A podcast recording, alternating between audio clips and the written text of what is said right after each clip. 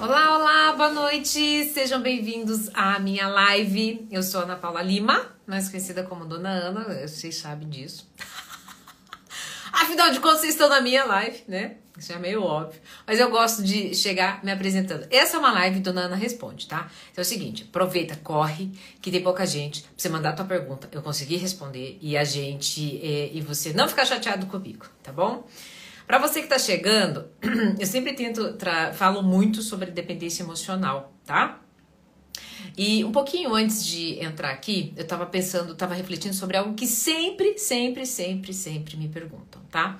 Me perguntam o seguinte, Dona Ana, quanto tempo, né? Quanto tempo, boa noite para todo mundo que está chegando, né? Mário, tudo bem? Quanto tempo, em quanto tempo eu supero um, um término de um, um, uma relação, né? Que inclusive eu tô sentindo que, pelo qual fui rejeitado.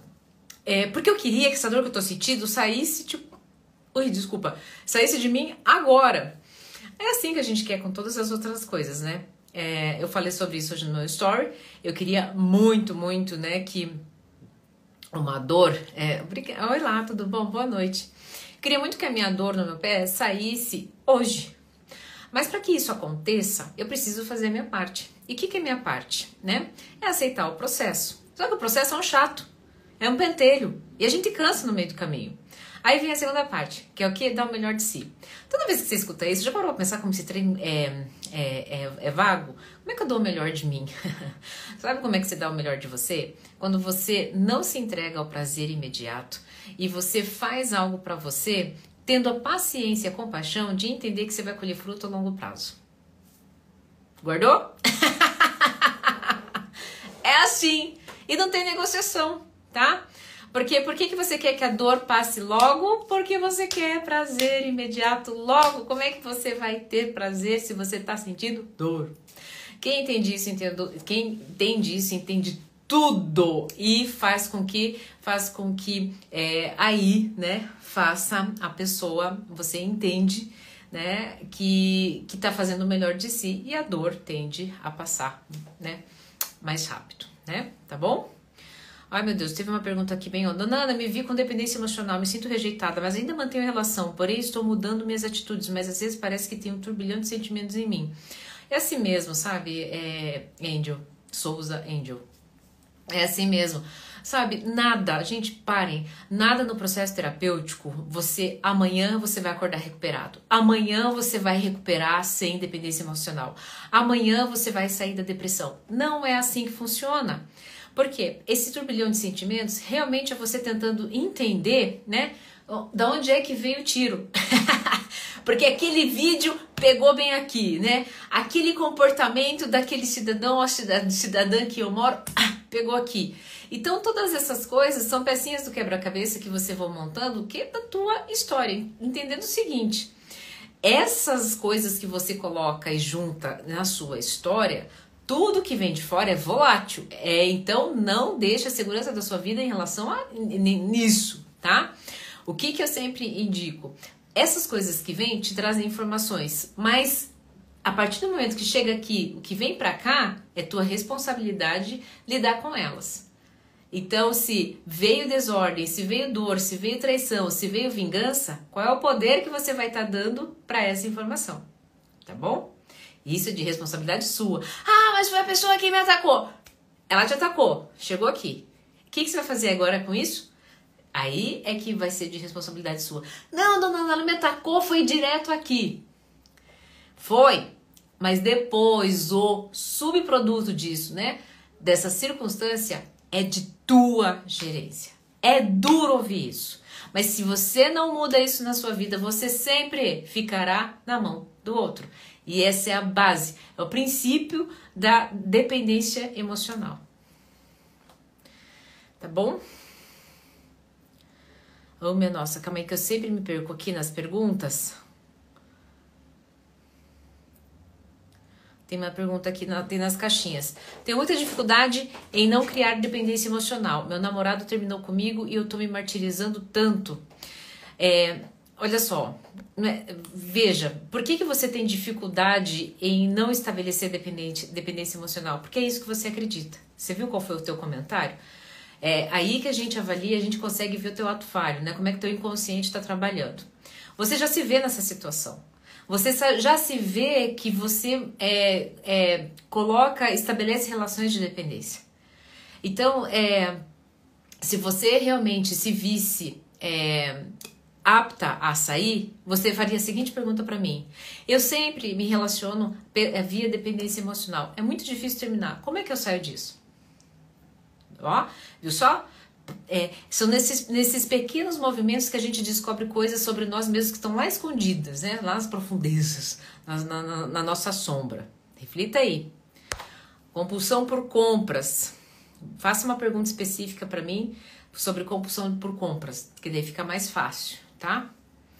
Mas lembra, lembrando o seguinte, todo, toda, toda, todo e qualquer tipo de compulsão, primeira coisa, vocês precisam entender o que é compulsão, tá? compulsão, ele é um ato repetitivo em um tempo curto, onde você soma uma atividade, né, de uma forma agressiva e você faz isso em um espaço de tempo pequeno também. Vou dar um exemplo. Compulsão por alimento, tá? Come lá é, 3, 4 mil calorias no intervalo de duas horas. Compulsão alimentar. E ele, muito provavelmente, daqui dois, três dias, vai fazer a mesma coisa, mesmo tendo passado por isso e sentido muita culpa. Compulsão por vendas. Em uma hora, fecha um carrinho de. Ou então vai numa loja e faz uma compra em 40 minutos de 10 mil reais. E tem um. um, um, um é, e ganha 5 mil reais. Né? Nem que vai parcelar, faça no cartão de crédito e, e preste bem atenção, dali no mês que vem, ainda devendo aquela compra, vai fazer a mesma compra. Primeira coisa, é, a gente precisa entender a compulsão. Na sequência, é, por que, que a compulsão vem? Eu preciso, é falta, é carência. Avalie se você não está carente afetivamente, se você não está sentindo falta de é, alguma coisa, se você entrou num processo e está sentindo com a mudança tá bom? Mudança de vida, mudança de emprego, mudança é, é, é, é, na, na, própria relação. Se você, inclusive, pessoas que foram né, negligenciadas na infância e que vivem em estado de alerta, tendem a ter um corpo de dor reativo e para isso, para a forma de anestesia é sentir dopamina o tempo todo. Os comportamentos é, de compulsão geram isso tá? Só que vocês nem imaginam que a compulsão, o que dá dopamina, aquele pico de dopamina, não é o ato de comer, não é o ato de comprar, é o movimento antes. É eu saber que eu posso comer. É eu saber que eu posso ir lá no carrinho e é, te, colocar alguns itens para efetivar a compra. É nisso que você sente prazer. É por isso que você sente tanta culpa depois que você come, porque nem era tudo aquilo. Por isso que você sente culpa depois que chega a compra. E tem muita gente que nem usa roupa, porque nem era tudo aquilo. Não está ali o pico de dopamina. Ai, meu Deus, deixa eu lá, vou lá de novo, lá pro fundo, para as perguntas, tá? Aí você manda de novo a sua, eu, fui, eu já vim aqui pra Érica, tá? Daí você manda de novo se eu não, se eu não respondi. Oi, dona Ana, sou sua fã. No processo da cura, obrigada, Érica. No processo da cura da dependência emocional, numa recaída, acabei engravidando. Estava conhecendo alguém muito bacana, vivendo coisas especiais, mas aconteceu. Espero me curar. Você já começou a se curar, né? É, a gente, nós não temos controle de nada, né? A única coisa que a gente tem controle é sobre as escolhas, um pouco, né? São das pequenas, das micros, micro escolhinhas que a gente faz no dia a dia. Se vocês soubessem que isso é muito mais poderoso do que, ai, eu preciso tomar aquela grande decisão.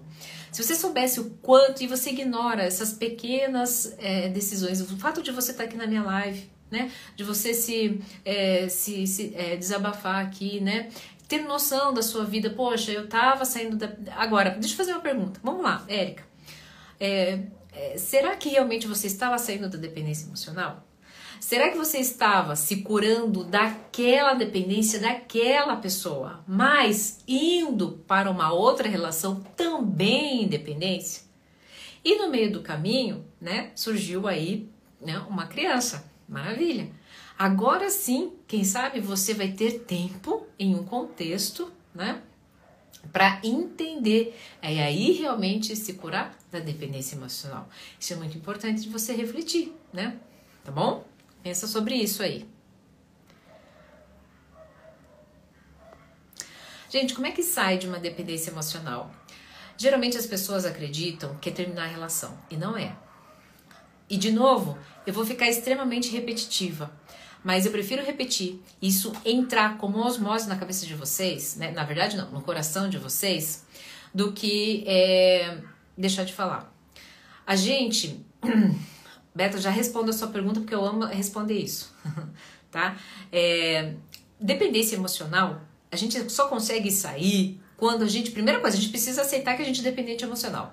Dá nome a esse demônio. É doente. Tá doente, você tá doente.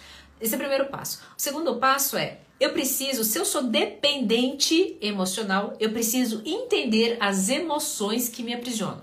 Geralmente é medo, vergonha, tristeza, que são emoções de baixa escala vibracional que não me deixam sair do lugar onde eu tô. Feito isso, feito esse reconhecimento, o que, que eu faço? Eu aprendo a entender onde é, qual emoção que eu preciso. Vou mostrar aqui para vocês. Então, pera aí, que eu sei que vocês gostam. Não sai da live, se não entrou nessa live à toa, tá? Então, rapidinho.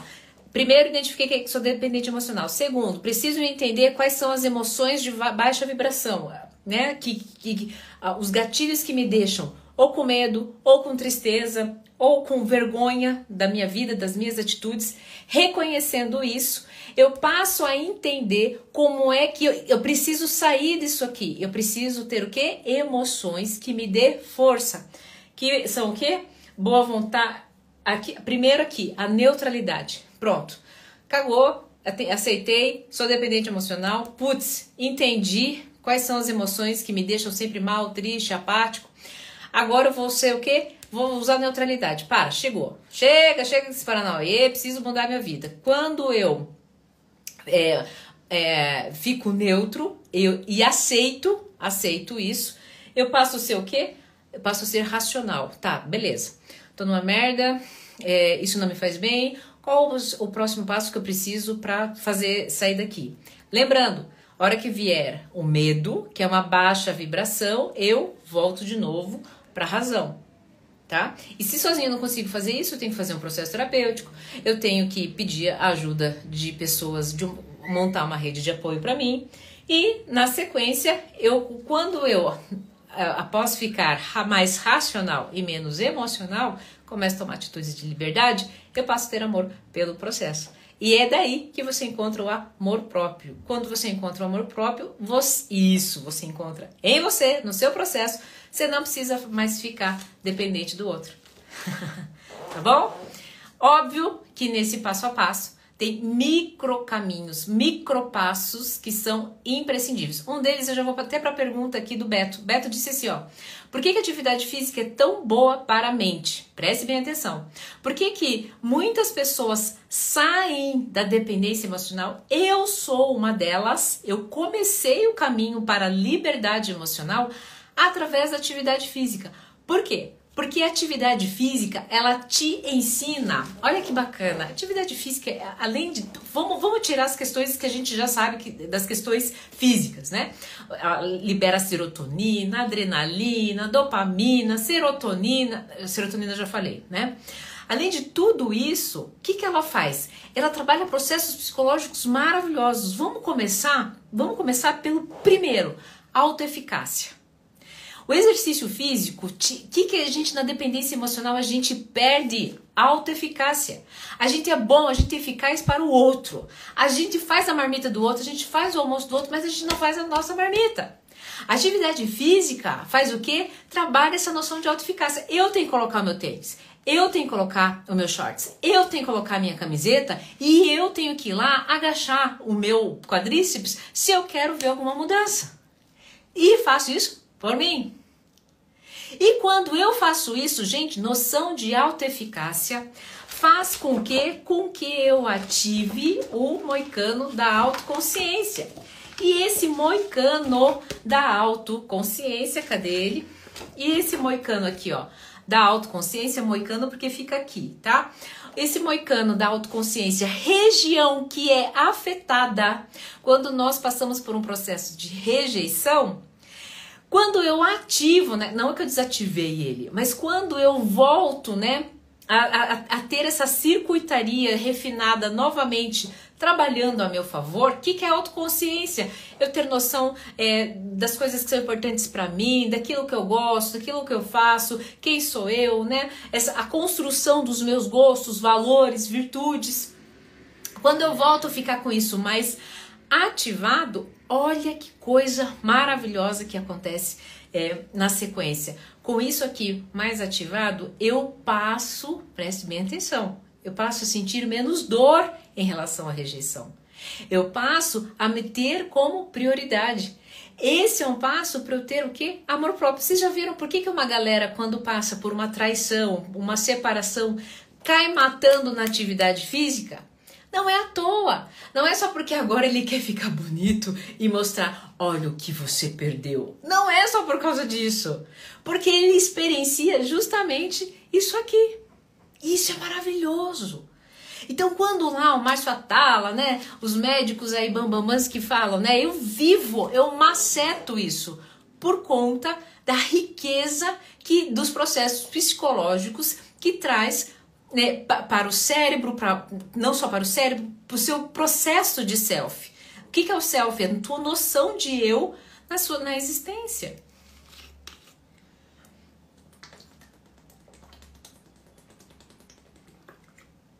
Então, por isso que vocês podem me achar uma chata. Que eu, eu posto sempre a mesma coisa. Mas eu sempre vou estar tá lá mostrando para vocês o quanto a atividade física é importantíssimo para processos psicológicos, para saúde mental. Tá? Vocês acabaram de entender aqui um importantíssimo que tem a ver com a rejeição, tá? Moro em Lisboa, gente, eu tenho muito consultorando de Portugal e como cada vez mais chegam portugueses para mim, viu?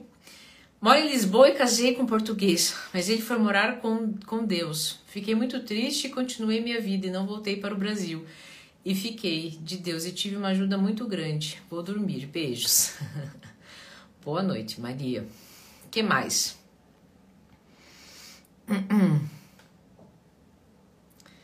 que mais? Vocês ficaram quietinhos escutando? Ai, obrigada, Elder. que mais? Manda aí a sua pergunta que eu vou mandar, eu vou responder. Tem uma pergunta ali, fez sentido? Fez sentido, Beto? Não sei se você tá mais aí. É, é muito normal nós mulheres que cuidamos da família termos dificuldade de individualidade, amor próprio, um certo egoísmo. A prioridade são sempre eles. Então, ó, deixa eu falar uma coisa, você tem duas missões. Prestem bem atenção, você que entrou nessa live, tá? Isso não é só para Ciara. Você tem duas missões na sua vida, só, só duas. E uma primária, inclusive, e uma secundária. A primária é, tá? A missão primária é cuidar de você. É aceitar quem você é. É ter noção de você.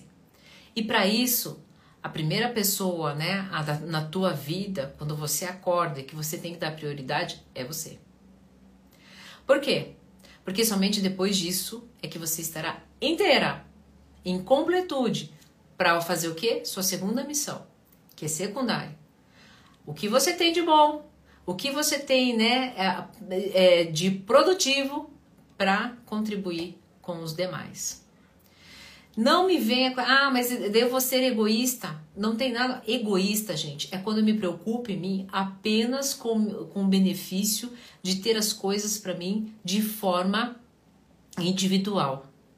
Amor próprio tem a ver com a decisão de cuidar de mim a ponto de eu ficar maravilhosa, completa, para que eu possa transbordar amor essa é uma crença muito comum, principalmente entre as mulheres, em que se elas cuidam de si primeiro, elas estarão sendo egoístas. Não é assim. Tem aquela máxima, né, que parece bobinho, da máscara lá de ar, que primeiro o adulto tem que colocar na, nele para depois na criança. Por quê? Porque se ele colocar primeiro na criança, né, é, é esse tempo talvez de demorar, ele ficar sem oxigênio, nem os, nenhum dos dois conseguir. Eu sei que é difícil entender isso depois de, de, depois de tantas coisas que contaram pra gente, mas é isso. Quando você entende, você faz isso, você contribui muito mais para a tua família. O que, que adianta você se doar para sua família? Tá, lá tá capenga, uma hora você vai fazer o quê? Você vai começar a jogar na cara de todo mundo e, fala, e, e, e vai ficar insuportável. Tua, tudo, tudo que a tua família quer é que não vê a hora que você vai dormir, para eles terem um pouco de paz. Porque o preço que eles estão pagando para ter as coisas que você entrega tá sendo muito alto. E daí? Tá? Cuidado, gente. Por que, que todos os homens vão embora? Elaine, isso não é verdade. Isso não é verdade. E olha, a minha missão é fazer com que as pessoas acreditem que tem homens. Oi, Marcele, que saudades de você! Que tem homens maravilhosos, que tem homens honrosos, que tem homens que não vão embora, que tem homens que querem uma família de verdade, que lutam por suas famílias, que não traem as suas esposas. Eles existem. Mas nós mulheres precisamos acreditar que eles existem. Mas, dona Ana, só me fizeram de boba, fizeram minha amiga de boba, homem é tudo cafajeste. Não é. Eles entram para mim aqui no setting terapêutico querendo uma conexão, mas eles também não conseguem. Eles entram para mim no setting, setting terapêutico querendo salvar o casamento deles porque eles amam suas esposas. Então, enquanto. E, ah, mas dona Ana, se eu me permitir, toda vez que eu me permito, eu vou ser. Eu sou traída. E você talvez seja. Uma, duas, três, dez vezes. Mas talvez na décima quinta vez, depois de tanto tentar e se permitir, você encontre alguém. Não é, gente, sobre eu é, ser menos, menos vezes feita de boba ou bobo. É sobre quantas vezes vão me fazer de bobo e eu vou ficar cada vez melhor em me recuperar cada vez melhor em reconhecer, me permitir e poder escolher avaliar se eu vou ficar nessa circunstância ou não. É sobre isso. Porque eu não posso mentir para vocês que todo homem é safado. Eu não posso mentir para vocês que todo homem é banana. Assim como eu não posso mentir para vocês que toda mulher é interesseira e que toda mulher é uma bruxa. Por quê? Uma bruxa que vive cobrando. Isso não é verdade. Porque eu conheço uma galera que não é assim.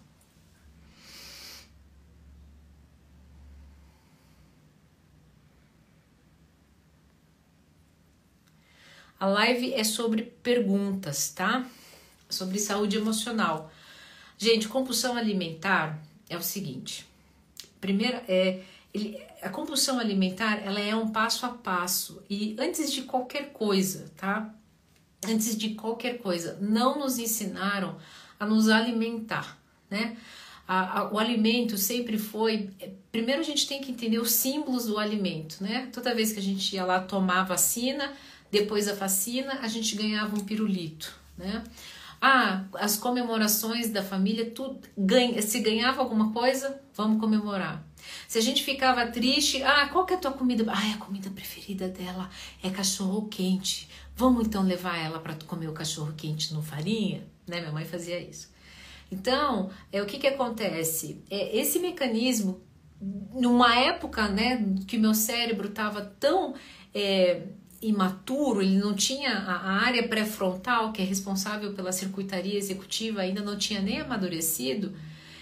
O caminho, teu, teu cérebro, ele é um growth hacking, né? Ele, essa expressão, meu inglês é horroroso, mas ele é um grande computador de encurtar caminhos. Ele vai pegar sempre o mecanismo mais rápido, econômico e que ele conhece há muito tempo.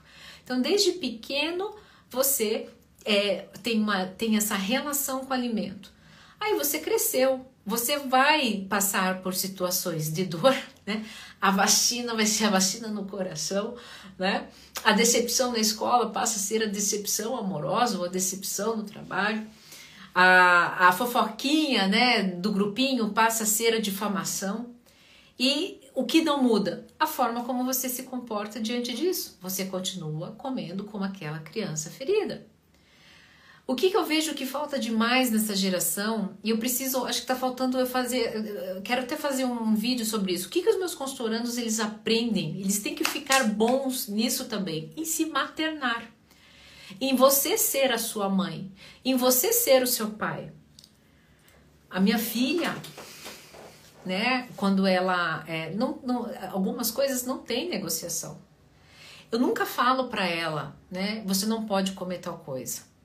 Mas como mãe eu falo, olha filha, você já comeu isso, você já comeu isso, você não precisa comer isso agora, correto? Ela é correto. E quando ela vai, porque veja gente, é, é, é, criança, ela também tem emoção, ela também não sabe lidar com as, as coisas que estão acontecendo.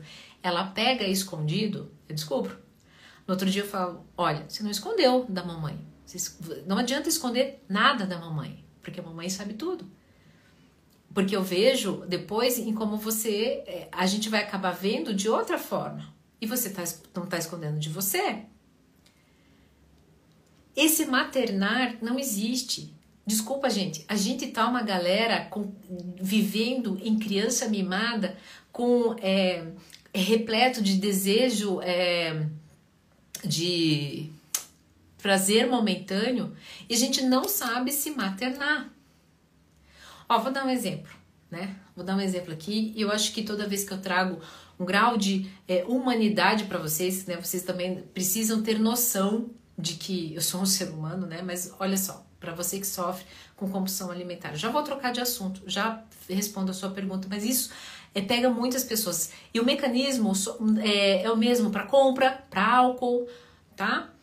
É, eu tô num, eu tô num processo para lidar com o climatério porque chegou tudo junto. Chegou enxaqueca, chegou insônia, chegou cansaço. A minha testosterona livre estava 0,01. O meu médico ontem disse que não sabia como é que eu consegui, como é que eu estava vivendo, tá?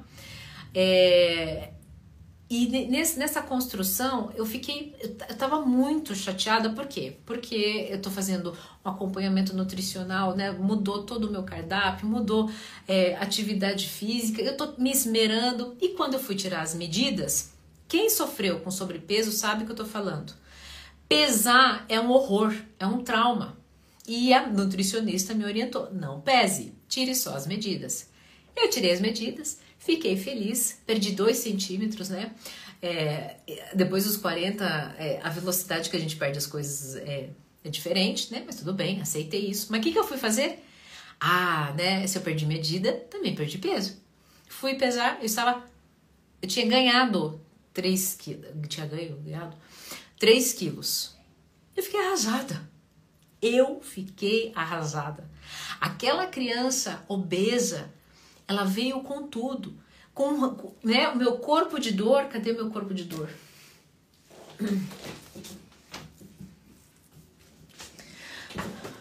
O meu corpo de dor saiu e saiu, tomou conta de mim. E ele começou, né, com, com um discurso dizendo para mim, tá vendo? Não adianta. O teu, você, você vai ser sempre gorda. E olha, gente, eu não tô, eu não tô, pelo amor de Deus, esse é o discurso do corpo de dor.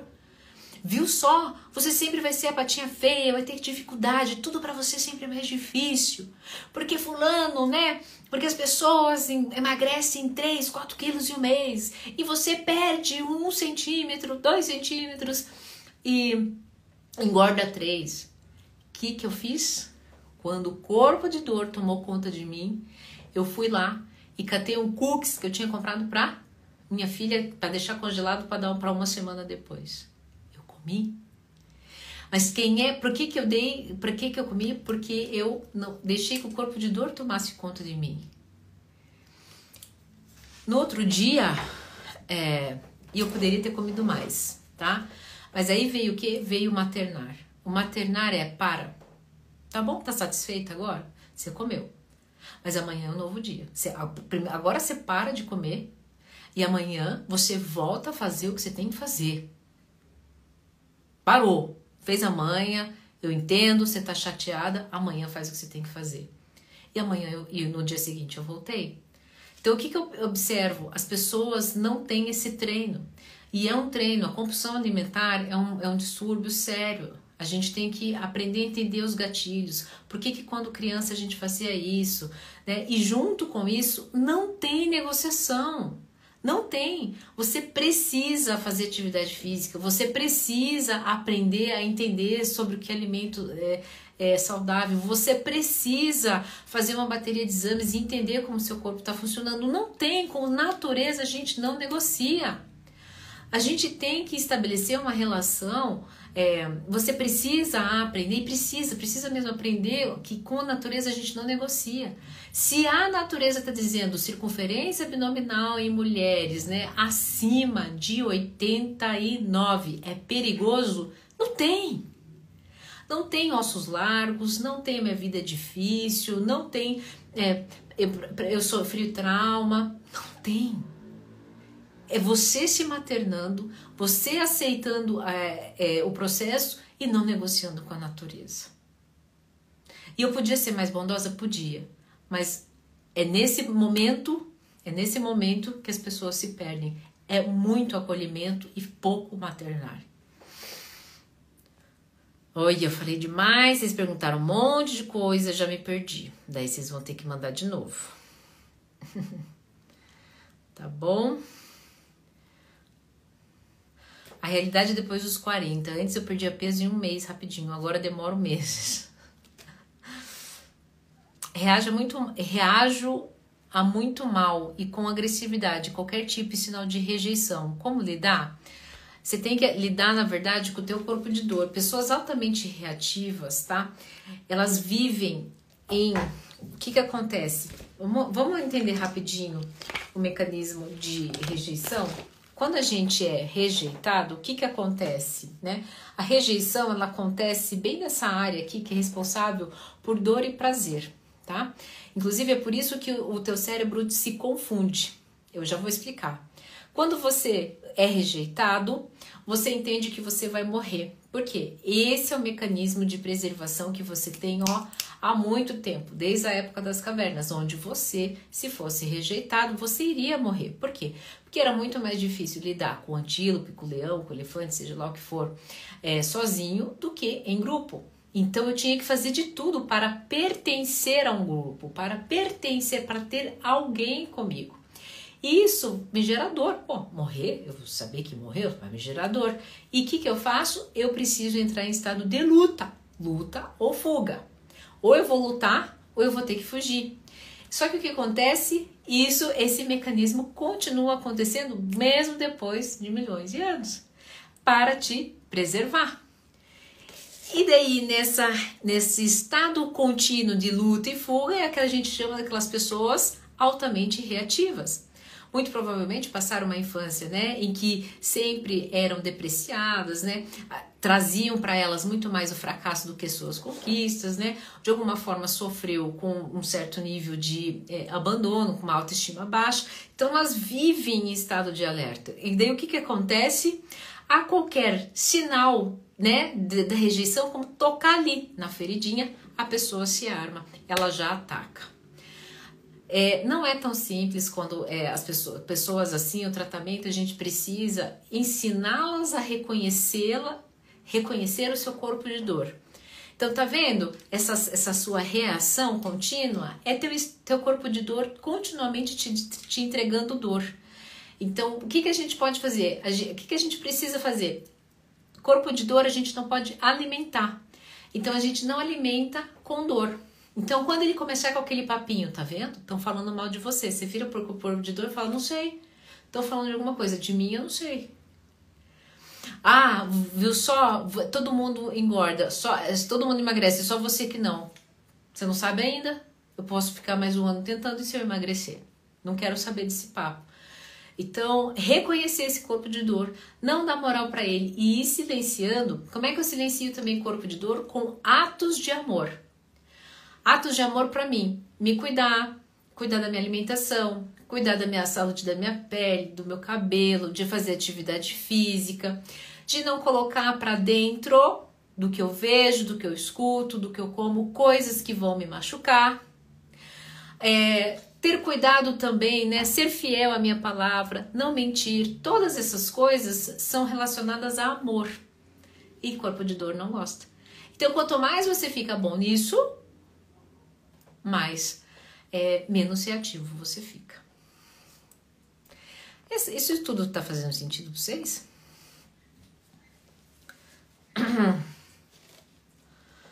Oi, para você que é novo, seja bem-vindo, viu? Saudades de você, Marcele. Dona Ana, obrigada por partilhar esse conhecimento conosco. Você fala de uma forma que abraça. que boa, às vezes eu acho que eu sou dura até. Dona Ana, como lidamos com um parceiro com a linguagem de amor diferente da nossa? Ah, boa pergunta. Como lidar com o parceiro com a linguagem de amor diferente da nossa? É o que mais vai acontecer. Você vai lidar como? Você vai lidar da forma que ninguém lida, que é o seguinte: se ele é atos de serviço, você tem que dar a ele o que? Atos de serviço. Ah, então tá. Então, é, eu, te, eu tenho que arrumar o café da manhã para ele, eu tenho que pedir para ele buscar alguma coisa no supermercado para mim, eu tenho que ajudar a lavar a louça. Isso não é só isso. Você tem que aprender a reconhecer como você é amada por ele. Porque o que, que acontece? Muitas vezes o ato de serviço foi lá, saiu do trabalho, é, pegou trânsito, pegou fila, passou no mercado, lembrou de muita coisa que você quis, trouxe para casa, mas ele está exausto. Aí o que, que você faz? Aí ele quer dormir, quer descansar, quer ver TV, mas está lá a prova de a manifestação de amor dele. Você fica o quê? Brava você não me ama, é tudo, tudo, toda vez assim, e ele fica o quê? Indignado, porque tudo que ele fez foi te amar. Então, como primeira coisa, eu preciso reconhecer e me acalmar com isso. E me acalmar. Essa é a manifestação de amor dele. E deixar claro como é a sua manifestação de amor. Bacana, amor, que você trouxe para mim o bolo, mas eu gosto, né? Mas eu queria muito que da próxima vez você passasse aqui, me pegasse pra gente ir junto, porque a minha linguagem de amor é tempo de qualidade. Ou então eu prefiro que você nem pegue. Não pegue, não, não, não passe no mercado. Mas chegue antes, fique comigo. Tá bom? Pode ser assim? Daí o que, que a gente acontece? A gente faz alguma coisa aqui mesmo juntos, e daí nós lavamos a louça juntos, atos de serviço, e ficamos juntos, tá vendo? Só que essa é a maior dificuldade na linguagem do amor. Não é eu saber qual, qual, qual que é a. Não é eu saber entregar a linguagem do amor do outro. É eu saber reconhecer que ele está me amando. Essa é a maior dificuldade. E ficar cobrando, e ficar pedindo. Por quê? Porque eu quero que a manifestação de amor dele seja do meu jeito. Ele não sabe, ele é um cego dessa linguagem. Tá bom?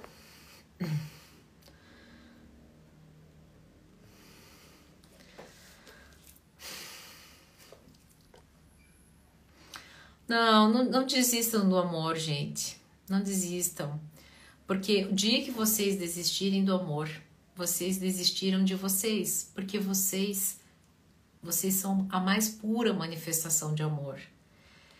Eu confesso para vocês que eu demorei para entender isso, mesmo sendo psicóloga, porque isso não ensinam pra gente na faculdade.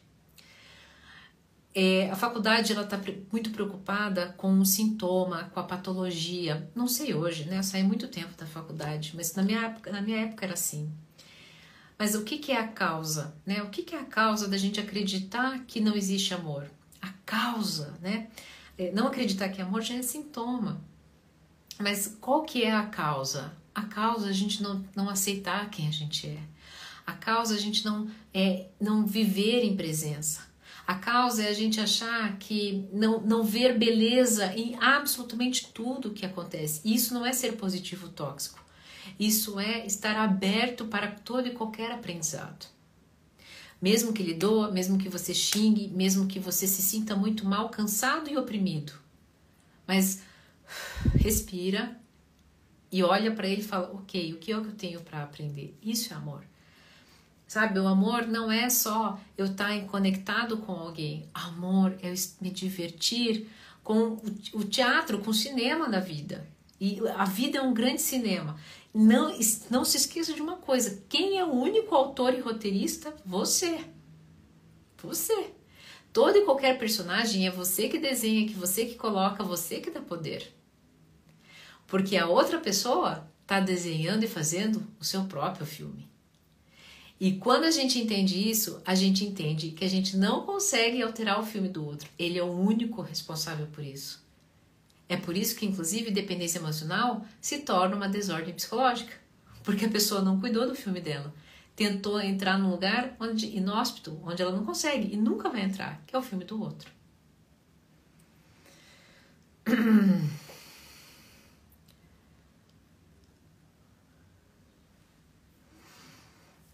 Eu ensinei a ele ter amor por lavar a louça. Gente, vocês são os melhores seguidores.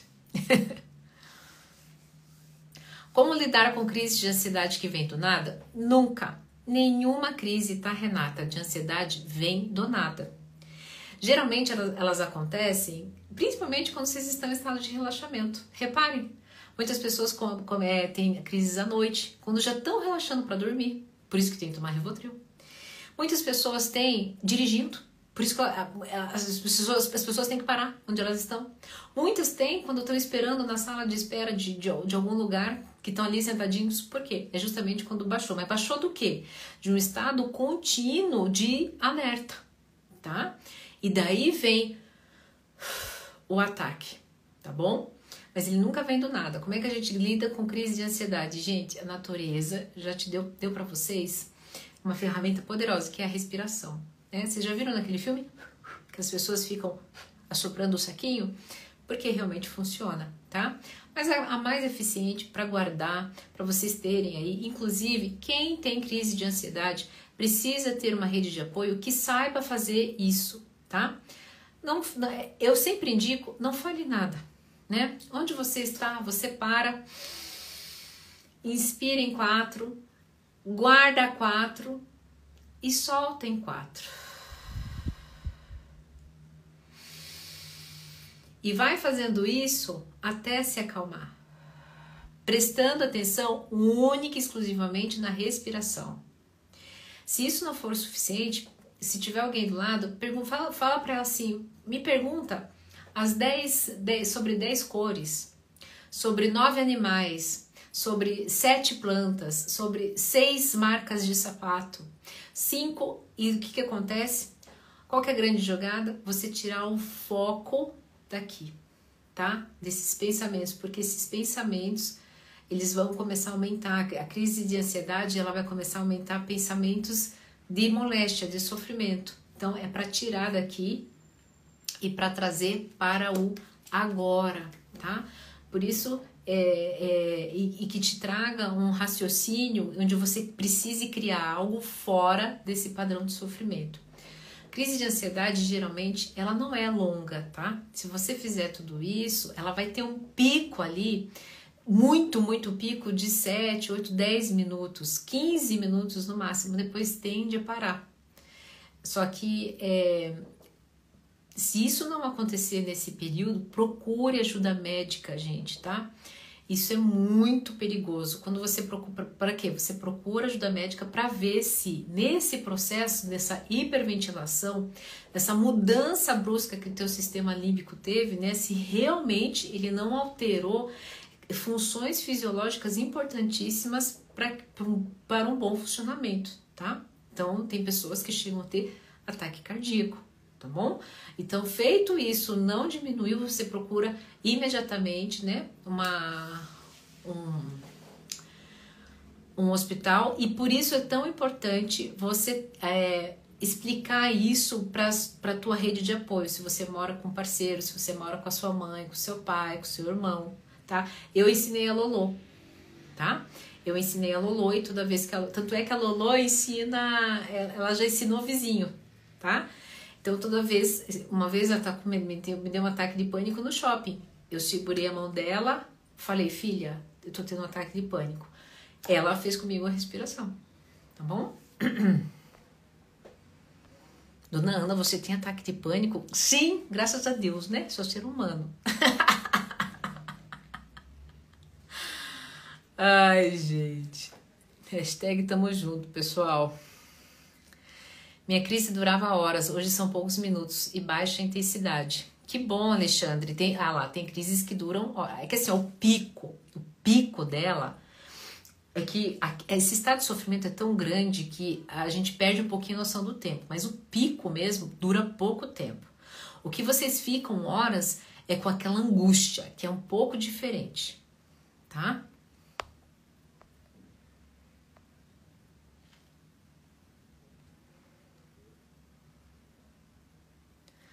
Quando acontece a ansiedade, eu não consigo fazer respiração porque dói muito. É por isso que você tem que ter alguém do teu lado, porque muito provavelmente sozinho você não vai conseguir. Você precisa ter alguém. Quando a gente tem alguém, faça depois me conta. Vem aqui me contar. Quando a gente tem alguém do lado que controla pra gente, tá? Que ajuda a gente fazer é, essa, esse controle, as chances é, de, de você sair desse. Porque lembra, a gente também cria estado de dor, tá? Por isso que é, crise de ansiedade é uma coisa séria, você não pode ficar muito tempo nisso. Deve-se tomar calmante? Eu indico vocês não tomarem nada sem prescrição médica. Nada. Tá? Nem banho, nada. Respira primeiro e não tá conseguindo controlar, sentou e não tá conseguindo, tá hiperventilando ainda, já faz muito tempo, vai pro pronto socorro. Tá bom?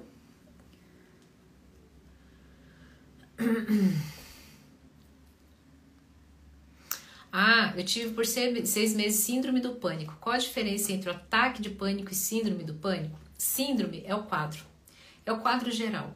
É a pessoa, ela vive em estado de alerta, ela tem uma dificuldade em entrar em lugares muito com muita gente, ela tem uma hipersensibilidade sonora, uma hipersensibilidade visual ela é, só de imaginar alguns cenários que ela terá que ir, enfrentar em shopping, filas, alguma coisa, ela isso já dá uma angústia dela, mas não dá o ataque de pânico.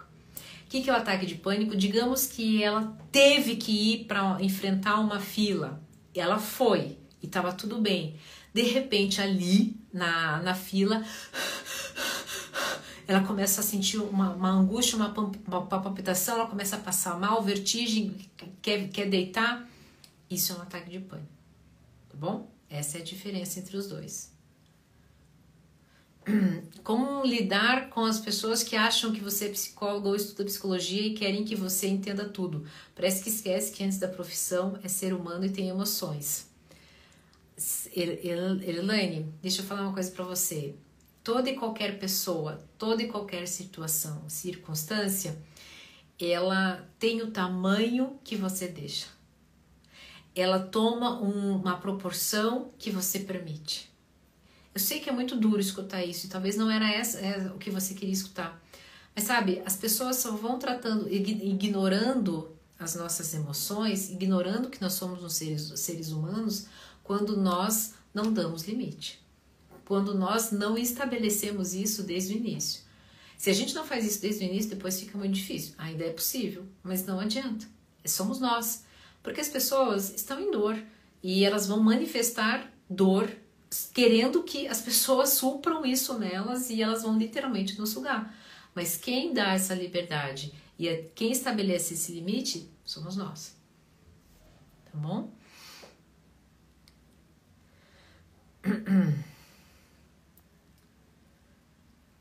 Pessoal, é, a, a Ruth, é, quem está perguntando agora sobre compulsão alimentar é a seguinte: essa live vai ficar salva. Eu falei bastante sobre compulsão alimentar, eu acho que inclusive foi. Eu, eu, eu entrei em vários detalhes, né? Eu, ela fica salva. Ela vai inclusive para o Spotify, eu acho, depois, porque em forma de podcast. Aí você assiste ela depois, tá? Porque senão eu acabo ficando muito repetitiva, tá bom? Então fiquem de olho aí quando ela entrar no feed aí para vocês, tá?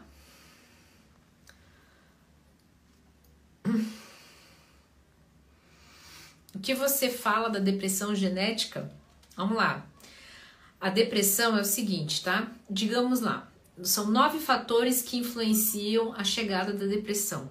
Apenas dois, prestem bem atenção no que eu vou dizer. Apenas dois fatores relacionam, são correlacionados à questão física. Um deles é a genética e o outro bioquímica. Então, todos os, todos os outros sete componentes, fatores que vão determinar que a depressão entre e fique na sua vida são processos psicológicos. Então, quando a pessoa fala assim, ah, a depressão, a depressão na minha vida entrou por, pela janela da, da, da genética e não adianta, não tenho o que eu fazer. Tenho que fazer sim, sabe por quê? Porque existe uma coisa que se chama epigenética.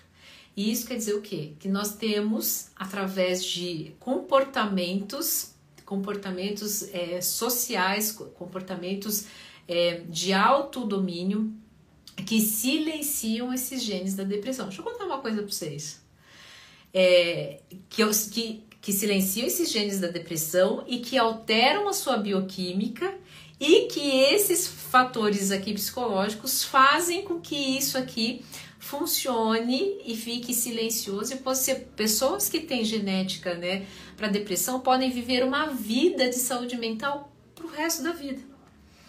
Eu tenho, eu fiz um, um exame genético, né, nutrigemônico, que ele avaliava os meus genes, é, é, fazia uma avaliação alimentar e a nutricionista descobriu que eu, eu, eu não, meu corpo não sabe o que fazer com serotonina. Tanto é que o meu exame de leptina deu alto. Por quê? Porque muito provavelmente as minhas práticas terapêuticas psicológicas fazem com que eu entre em processo de saciedade, de bem-estar, né? Que é, quando isso acontece a gente libera a leptina, que faz com que diminua inclusive o apetite. Mas em compensação a serotonina, o meu corpo não sabe o que fazer com serotonina. Por isso que próximo da 8, 9 horas, eu estou desligando, literalmente. Então eu tinha tudo para ter um quadro psicológico deprimido, constante, até que eu vivesse em depressão, principalmente na cidade que eu tô. Mas sem saber, né? Escolhi a melhor profissão para silenciar esses genes e ao longo da minha prática profissional eu fui intuitivamente descobrindo, né? Eu manifestava essa, esse. É, é, é, ai meu Deus, eu manifestava essa. Surgiu a, palavra, sumiu. Eu silenciava esses genes. Tá? Ainda a, a nutricionista, né, minha amiga, ela comentou bem assim: olha aí, ó, a prova do que o seu trabalho funciona. então, eu sou a prova viva de que a epigenética em relação à depressão ela é uma, uma ferramenta poderosíssima que a gente consegue através né, de processos psicológicos, né? Você entendendo as perdas, entendendo a causa da sua dor, a, a, sabendo se acolher, ma, maternando, ativando sempre o moicano da autoconsciência, tendo noção de autoeficácia, não, não barganhando com o corpo de dor, tudo isso fez com que o meu que esses genes ficassem ali bem quietinhos e eu não entrasse em depressão, tá bom? Então isso é o que eu acho, que não é o que eu acho, é o que a ciência mais mais moderna aí tem colocado pra gente em relação à, à depressão com a genética, tá?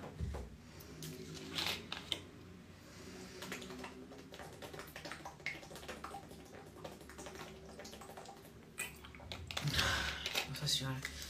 Falo demais. A maioria das psicólogas, para ser psicóloga, tem que ter algum problema psicológico para se tornar psicóloga? Gente, melhor pergunta. Pode ser.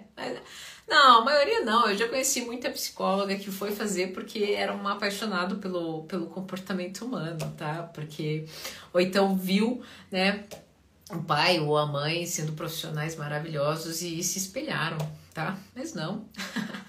Gente, nada tem que ser, sabe? Nada tem que, nada é tão rígido, tão fechado. tem que passar por uma depressão? Não, não. Todas são doidinhas? Ah, nem todas. Eu acho que eu sou a mais de todas. Ai, gente. O que mais? Tenho depressão há três anos. Depressão tem cura ou é para sempre? A depressão é crônica, tá? É um transtorno é crônico. O que, que isso quer dizer? Você vai conviver, conviver com o resto da vida. Então, por exemplo, É como eu que descobri que eu tenho genes, os quatro genes para obesidade, todos, todos eu tenho eles. É, é, a minha predisposição para ser obesa, de todos os genes para isso, eu tenho todos. Então, diante disso, eu sempre vou ter que conviver com isso, né? É crônico, não tenho o que fazer. Eu vou viver uma vida cuidando da alimentação, vou viver uma vida tendo que fazer atividade física, a mesma coisa com a depressão. Quando eu descubro que eu passei pela depressão, ou seja, muito provavelmente eu tenho aspectos psicológicos e físicos para isso, não tem mais o que negociar. As pessoas que passaram por um quadro de depressão precisam, para o resto da vida, estabelecer comportamentos multifatoriais para que a depressão não venha novamente ganhar força. Ok?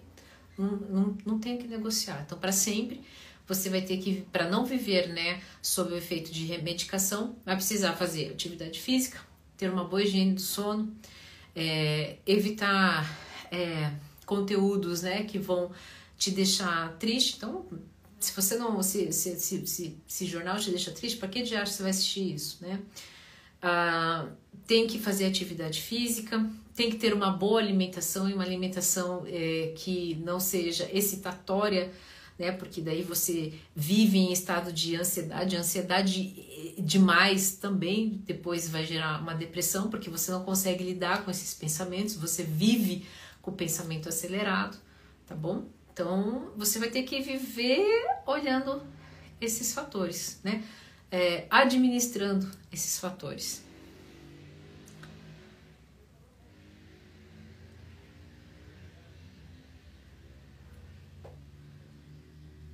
Praticar o corte da negatividade é bom?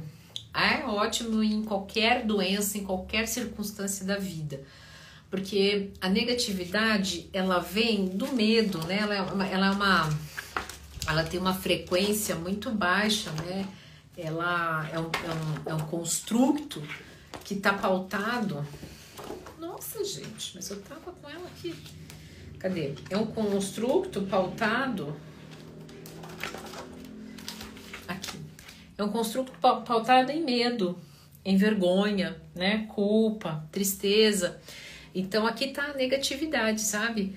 As pessoas negativas têm muito medo. Então, essa, essas, essa, essas emoções aqui dessa faixa vibracional, elas não são emoções de construção, entende? Então, é, não é sobre evitar negatividade, mas você não precisa praticar a negatividade. Né? Algumas coisas são negativas na nossa vida, né? Mas a gente não precisa ficar praticando elas, né? Colocando elas sempre no foco da, da nossa vida, tá bom?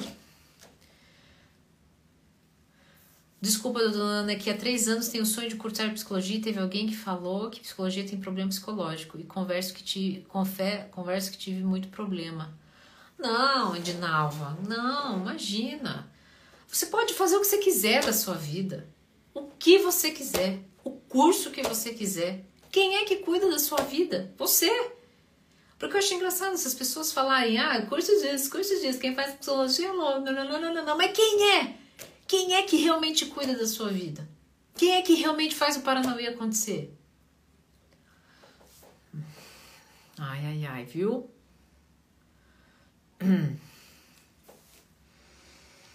Brincadeiras à parte, aprendi muitas coisas que não esperava. Amei. Que bom, que bom. Vocês gostaram da live? Uma última perguntinha aqui. Ah, não, entrou. Já foram todas. Quer dizer, não foram todas, eu não consegui responder muita. Ah, rapidinho, essa aqui, ó. Tive recaídas na depressão. Isso realmente acontece? Recaída que eu diga voltar a pensar em suicídio. Sim. Sim. E por isso que você precisa estabelecer uma relação de compaixão com você, é, tem que ter um processo terapêutico, até você aprender princípios de autodomínio que serão importantíssimos nesse caminhar, tá bom? Ah, cadê? Estou em uma fase de sair de um relacionamento com uma, com uma narcisista e venho agradecer por ter respondido minha caixa sobre suicídio. Ei, Pedro! Bom, gente, vocês nem imaginam que no fundo é vocês que contribuem com a minha vida, viu? É somente uma troca, né? Tá bom? Espero ter contribuído com a vida de vocês. Agora sextou, né? Vão lá, bebam. Oi, Paulinha, você tá aí, lindona? É, Paulinha e Yara, grandes amigas, estão aqui. Yara é minha sócia, trabalha comigo. Yara tá aqui. E a Paulinha foi uma, uma das pessoas que, no momento mais difícil da minha vida, me disse algo que transformou a minha vida, que foi não, não, não, não se preocupe quando uma porta se fecha, uma janela se abre e muitas coisas podem acontecer, né? E aconteceram mesmo, tá bom? Pessoal, se cuidem, fiquem bem e tenham todos uma ótima. Ei, pessoal de Mariana! Antes de ir embora, é, um beijo, viu, pra vocês. Eu adoro os mineirinhos. eu tenho muito mineirinho aqui, tá bom? Se cuidem, fiquem bem. Quem não conseguir responder na próxima live, entra, faz a sua pergunta, fica assistindo até que eu responda, tá bom? Agora vou descansar um pouquinho, né? Todos nós merecemos. Beijo grande. Se cuidem e até a próxima live.